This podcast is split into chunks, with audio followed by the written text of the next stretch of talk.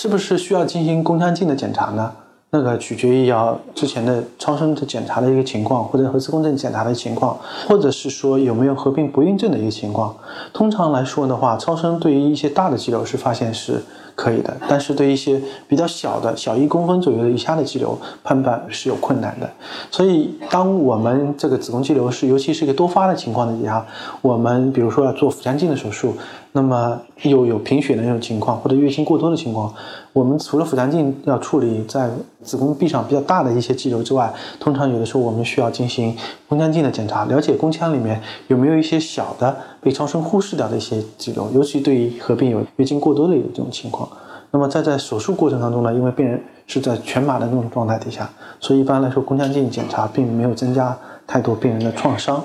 那么还有一个情况就是说，当我们病人有合并有生育的这个希望，或者是说有不孕症的那种时候，宫腔镜等检查对于我们了解宫腔里面有没有合并存在一些子宫内膜的病变或者一些小的黏膜下肌瘤也是有帮助的。所以这个时候需要进行宫腔镜的一些检查。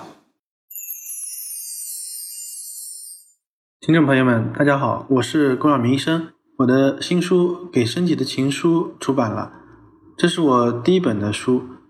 新书呢，在当当、京东、亚马逊等网上书店以及全国的新华书店均有销售，献给广大的女性朋友们。